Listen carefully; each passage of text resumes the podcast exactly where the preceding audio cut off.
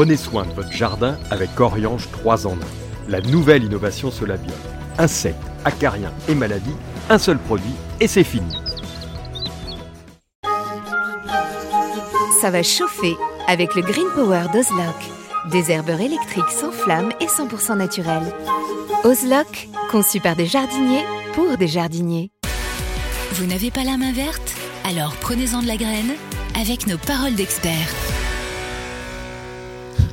Dans Paroles d'experts, aujourd'hui, nous allons vraiment, je pense, faire plaisir à Roland. Peut-être pas d'ailleurs, mais enfin, on va aller sur ces terres parce que nous allons vous indiquer comment tailler les légumes. Et oui, et oui, selon, alors pas, on taille pas les choux, hein, mais il y a des légumes qui nécessitent la taille, ou du moins qui sont particulièrement valables à produire lorsqu'on les taille.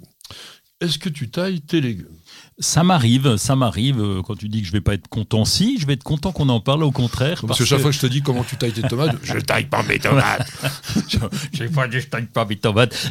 J'ai dit je taille pas toujours mes tomates. Et mais si, on taille d'abord rappeler un petit peu le principe de la taille, c'est que si on taille ces légumes, si on les laisse pas euh, pousser correctement, enfin pas correctement, mais indépendamment, eh bien c'est pour provoquer une, une fructification plus forte ou pour limiter la hauteur, mais toujours dans le but de provoquer une belle fructification. Donc euh, voilà pourquoi on taille. Hein. Euh, comme on taille les fraisiers d'ailleurs quand ils font trop de stolons. Hein. Alors oui, dans ces cas-là, c'est moins une taille qu'un nettoyage, mais dans le cas des légumes, on fait ce qu'on appelle surtout un pincement. C'est-à-dire qu'on va tailler sur des tiges tendres, on va tailler sur des jeunes pousses, de manière à provoquer des ramifications, ces ramifications étant le plus souvent porteuses de fleurs. Alors on va les prendre les uns après les autres pour se dire quels sont les légumes que l'on va tailler.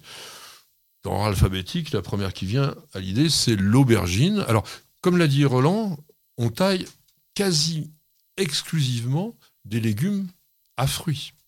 Donc, on va voir les aubergines, les tomates, les cucurbitacées, éventuellement les haricots. Et oui, je vous rappelle quand même que ce que vous mangez quand vous mangez un haricot vert, c'est bien un fruit. Eh ben oui, c'est un fruit, oui. Alors on va tailler la ciboulette aussi, mais là c'est pour d'autres raisons, hein, mais c'est pour la récolte. Oh, c'est plutôt le coiffeur. Oui, c'est ça, on va, coiffer la ciboulette.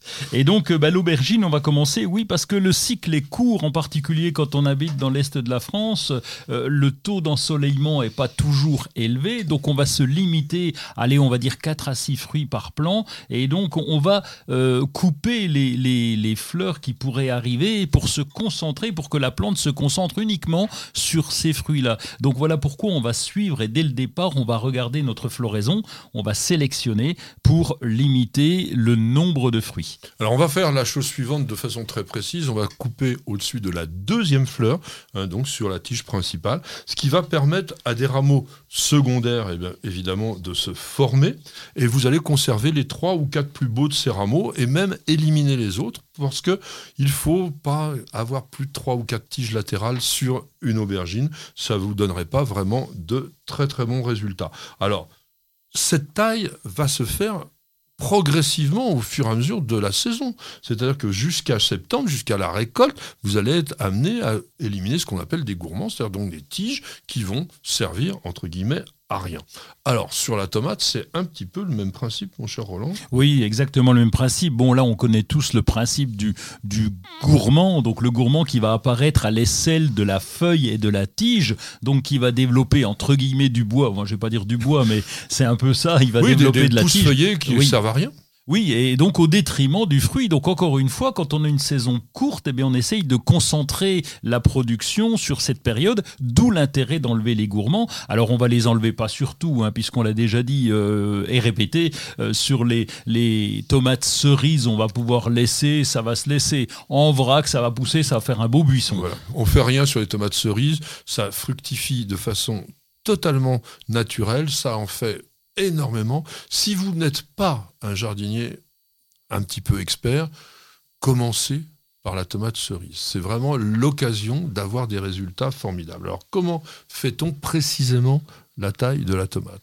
Lorsque votre plant a atteint environ 20 cm, ça doit être largement le cas maintenant si vous avez planté, vous allez pincer tout simplement à une vingtaine de centimètres, vous allez étêter le plant il va se produire à l'aisselle des feuilles inférieures 2 pouces. Et celles-là, vous allez les tailler au-dessus du quatrième bouquet de fleurs.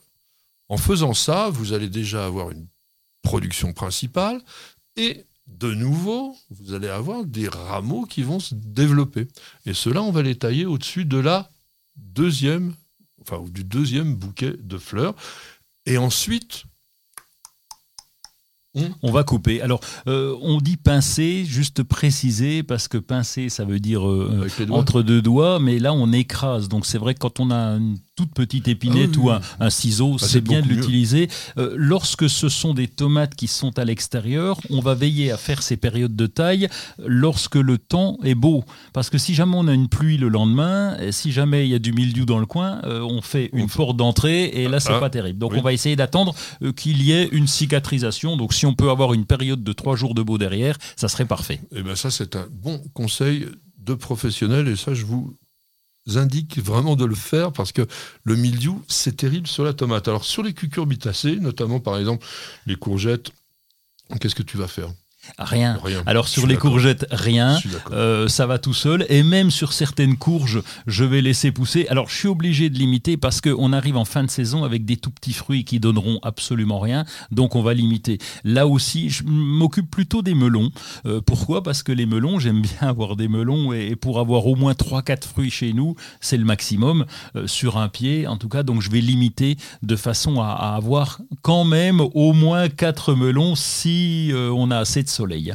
Oui, alors c'est la même chose un peu que la tomate. Lorsque la plante a développé environ 4-5 feuilles, vous coupez au-dessus de la deuxième, c'est-à-dire court. Hein. Comptez deux feuilles à partir du bas.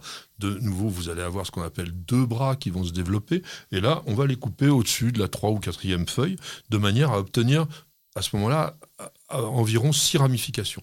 Donc quand vous avez toutes ces ramifications, généralement, au bout de chacune, ben, vous avez un fruit qui se développe. Alors ce que je voulais dire quand même sur la taille des cucurbitacées, c'est que si vous n'avez pas vraiment une bonne production de fleurs femelles, vous avez tout intérêt à tailler parce que ça favorise quand même le développement de ces fleurs femelles.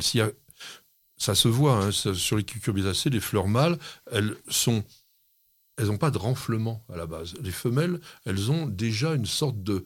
C'est leur revers, hein, elles ont une sorte de fruit euh, miniature qui est à la base. Donc quand vous avez que des fleurs mâles, vous taillez parce que les fleurs femelles, elles attendent en général que les fleurs mâles soient apparues pour arriver simplement sur la plante. Prenez soin de votre jardin avec Oriange 3 en 1. La nouvelle innovation Solabium. Insectes, acariens et maladies, un seul produit et c'est fini. Profitez de votre programme sans effort avec l'autoril d'Ozlock. Tuyau d'arrosage qui se réenroule automatiquement. Ozlock, conçu par des jardiniers pour des jardiniers.